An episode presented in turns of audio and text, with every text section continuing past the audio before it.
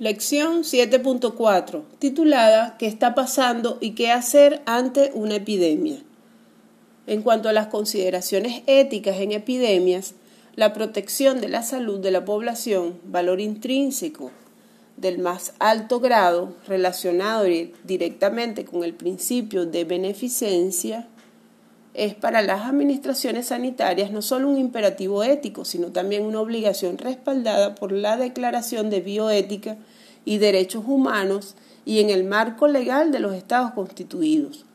Considerar los aspectos éticos que surgen en las epidemias contribuye a mejorar las respuestas personales, sociales y profesionales en riesgo desde la dimensión social de la bioética.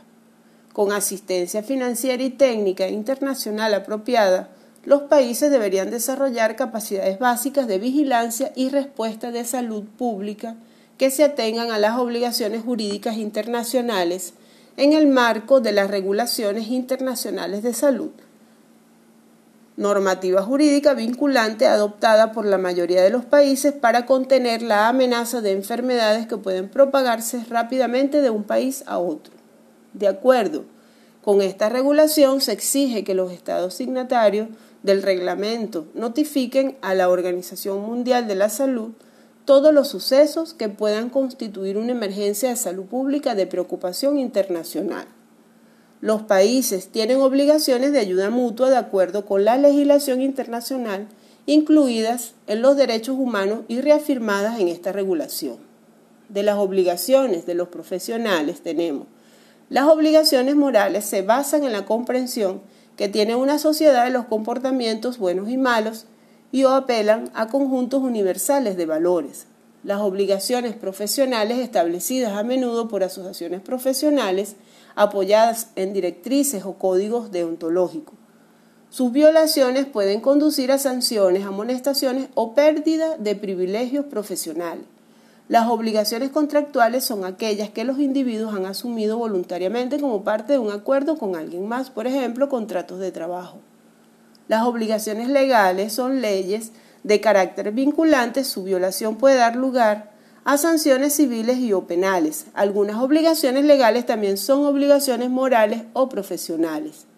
A fin de evitar la ulterior propagación de la infección, los trabajadores tienen la obligación ética no solo de utilizar las medidas protectoras que se les ofrecen, sino también de informar si se infectan y aceptar una baja temporal del trabajo hasta que dejen de ser infecciosos.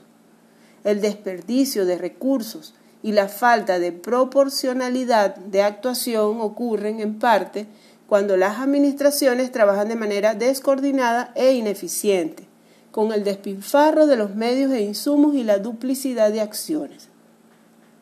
En todo esto, las conclusiones que podemos obtener es que las epidemias del siglo XXI suponen una gran oportunidad para las autoridades de salud, que no solamente radica en aprovechar el entorno digital como una herramienta efectiva en la prevención y control de epidemias, sino en una gestión de comunicación que responda a las expectativas y aporte en detener el brote epidémico y resguardar la salud de miles de personas, lo cual generará un mejor posicionamiento para todas aquellas organizaciones implicadas. Una comunicación perdón, eficaz y una bioética puede ayudar a que las personas tomen decisiones informadas, reducir reacciones de ansiedad, apatía o enojo, y minimizar el impacto negativo sobre la economía, el buen funcionamiento de la sociedad y en último extremo aliviar sufrimientos y salvar vidas. Las implicaciones éticas en salud son complejas, especialmente en casos de epidemia, dado el carácter urgente y la exposición al riesgo masivo. Dichas situaciones ponen a prueba la capacidad de respuesta o, por el contrario, la ineficiencia en materia de salud pública de una sociedad. Las epidemias sanitarias son crisis, por lo tanto, constituyen oportunidades para mejorar y fortalecer la dimensión social de la bioética basada en los derechos humanos.